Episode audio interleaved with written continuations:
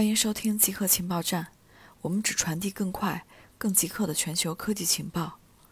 索尼透露 PS5 主机，索尼正式透露了下一代主机 PS5，包括两个版本，一个有光驱，一个无光驱的数字版，价格未公布，确切发售时间也没有公布，只确定今年假期上市。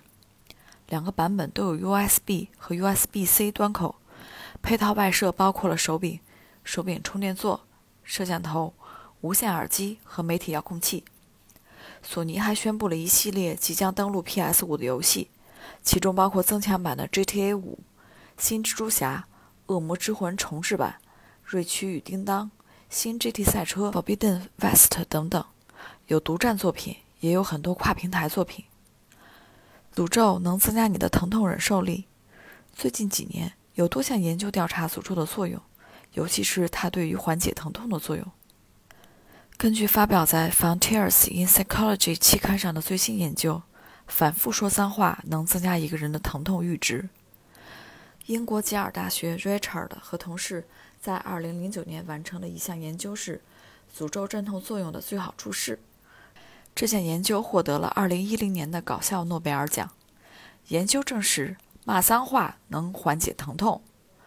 Richard 注意到妻子在分娩时骂脏话，因而对这一主题产生了兴趣。骂脏话是疼痛的一种常见反应，他想知道这么做是否真的有效果。他们招募了大学生进行试验，让他们把手浸泡在冰水里，然后说脏话或者中性词。参与者称，骂脏话确实能够缓解疼痛，延长忍受时间。在最新的研究中，研究人员测试了虚构的脏话和传统的脏话，以及参与者的疼痛阈值。结果显示，只有传统的脏话有效，能增加疼痛阈值。微信是否监听了你的聊天记录？中国科学报报道了腾讯、微信监听用户聊天记录。腾讯微信回应称，聊天内容属于用户的个人通信秘密和个人隐私，微信不会监测用户的聊天记录。腾讯更不会通过监测用户聊天记录来推送广告。微信上的广告投放基于用户的合法授权和腾讯的数据技术支持而产生的，可以保护用户隐私的安全。但据消费者报道统计，要想关闭朋友圈的个性化广告，至少需要经过十三个步骤，点击十六次，并且只能关闭六个月的时间。不少用户甚至根本不知道可以自由选择关闭朋友圈广告。对于个性化广告，中科院自动锁模式识别国家重点实验室研究员宗成庆称，这些个性化广告通常基于推荐算法，其目的是满足用户的个性化需求，实现信息精准服务，极具商业价值。目前，几乎所有 App、网站等都嵌入了该技术。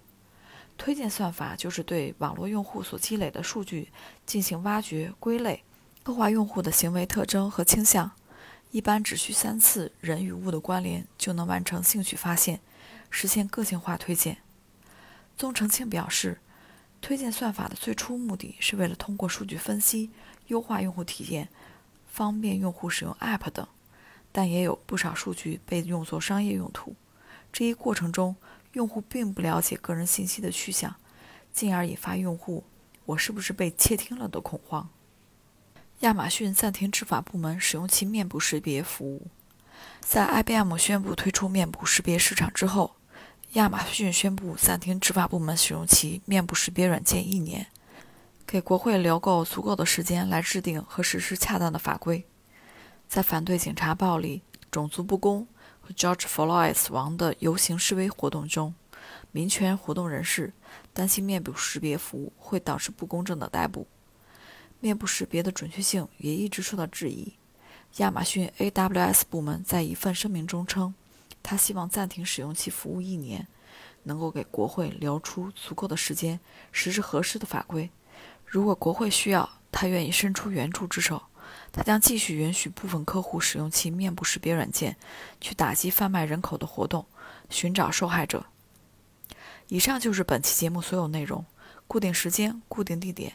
我们下期见。